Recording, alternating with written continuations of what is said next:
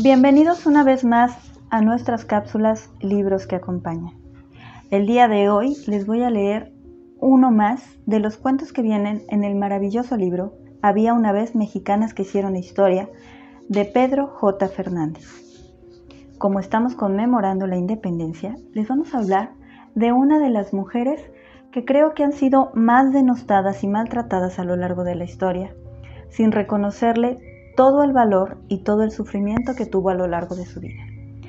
Me estoy refiriendo, por ejemplo, a quien tú conoces hoy como Malinche, también antes conocida como Malitzin. Acompáñame a esta lectura. Intérprete y diplomática La Malinche. Alrededor de 1502 y 1551. Ven acá.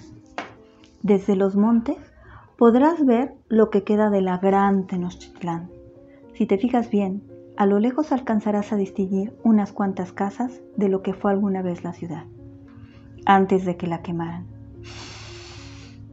¿Hueles el humo? ¿Escuchas el silencio?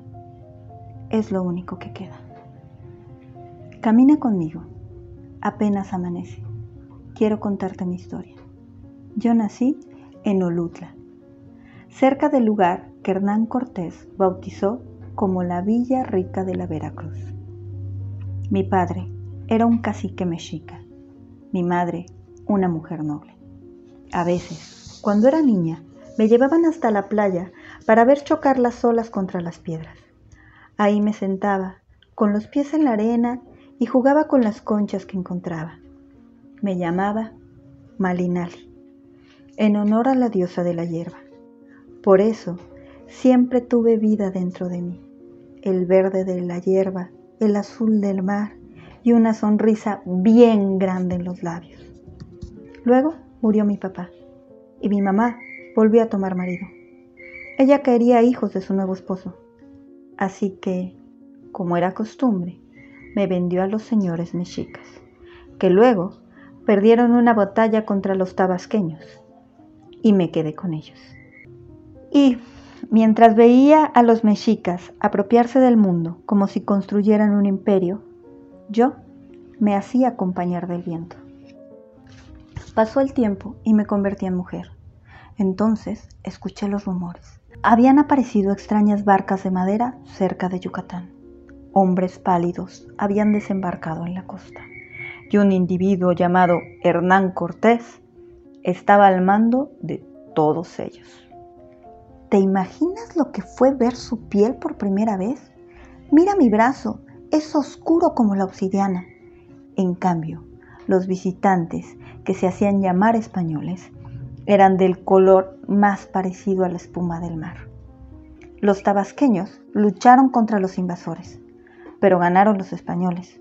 Me entregaron a Hernán Cortés como botín de guerra, junto con piezas de oro y plata. Los otros prisioneros comenzaron a decirme Malitzin, que quiere decir noble princesa. Como los españoles no podían pronunciarlo bien, me llamaban Malinche. Hernán Cortés descubrió que yo hablaba maya y náhuatl y pronto aprendí el idioma del castellano. ¿Sabes por qué me necesitaban? Porque Cortés me llevaba a la corte mexica. Me decían un mensaje en castellano y yo se lo traducía en náhuatl al emperador Moctezuma. Los ayudaba a entenderse.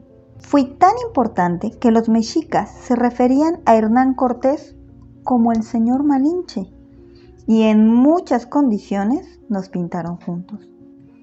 Los pueblos indígenas estaban muy enojados con los mexicas, pues cada vez les pedían más y más tributos y si no pagaban, los mandaban a su ejército.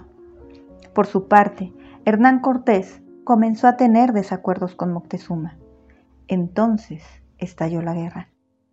Cortés me protegió para que no me pasara nada, pero a lo lejos vi todas esas batallas, que a veces ganaban unos, a veces perdían otros. La verdad es que los españoles ayudaron a los pueblos indígenas a liberarse de los mexicas. Otro día que andes por aquí, te contaré sobre aquella noche en que Hernán Cortés perdió una batalla y lloró hasta el amanecer junto a un árbol. Los españoles se refieren a este episodio como la noche triste. Durante la guerra fui inteligente y diplomática. Además, enseñé a los españoles no solo nuestro idioma, sino nuestras costumbres. También hablé a nuestros pueblos de las costumbres españolas.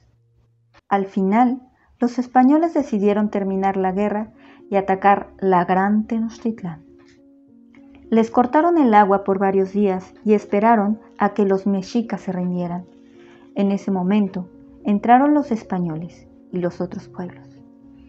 Ellos quemaron la ciudad y derribaron los templos.